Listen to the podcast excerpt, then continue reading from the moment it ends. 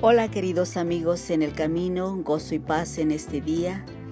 Quiere compartirles esta pequeña reflexión que se llama ¿Cómo podemos protegernos del corona?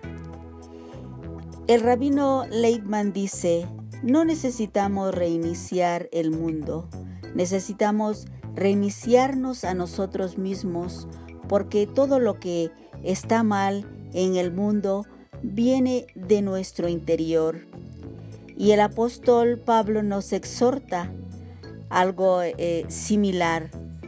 Así que hermanos, os ruego por las misericordias de Dios que presentéis vuestros cuerpos en sacrificio vivo, santo, agradable a Dios, que es vuestro culto racional.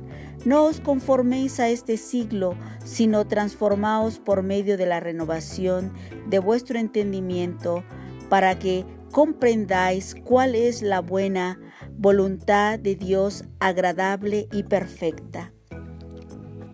El ego es la fuerza impulsora detrás de cada situación difícil que aflige el mundo y ahora hay muchos problemas. Pero la pregunta surge, ¿cómo podemos resolver estos problemas?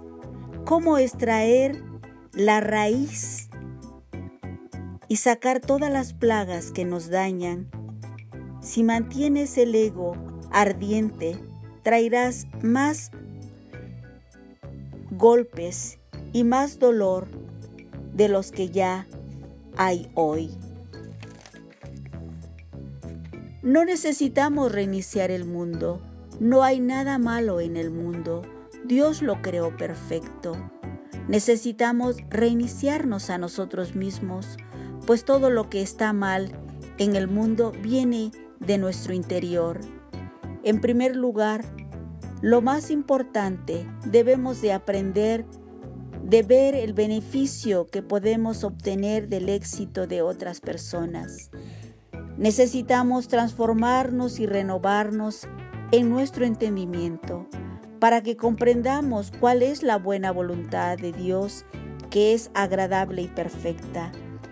Necesitamos impactar desde las redes sociales hasta la política y el entretenimiento, la educación, promover buenos valores en cada plataforma, con solidaridad y mostrar que nos enriqueceremos unos a otros y debemos de dejar a un lado nuestro ego.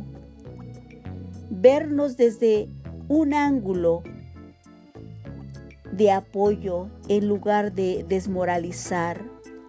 El ego literalmente nos está matando. Solo debemos de mostrar al Creador tal como somos y pedirle que nos reinicie como un código de corrección y esto solo Jesucristo puede reiniciarte. En el Evangelio de Juan 3:16 nos dice algo muy claro, porque de tal manera amó Dios al mundo que ha dado a su Hijo unigénito para que todo aquel que en él cree no se pierda, mas tenga vida eterna.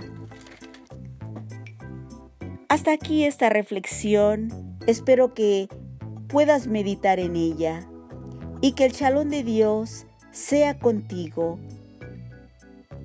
Y un abrazo a la distancia a los amigos en el camino. Hasta pronto.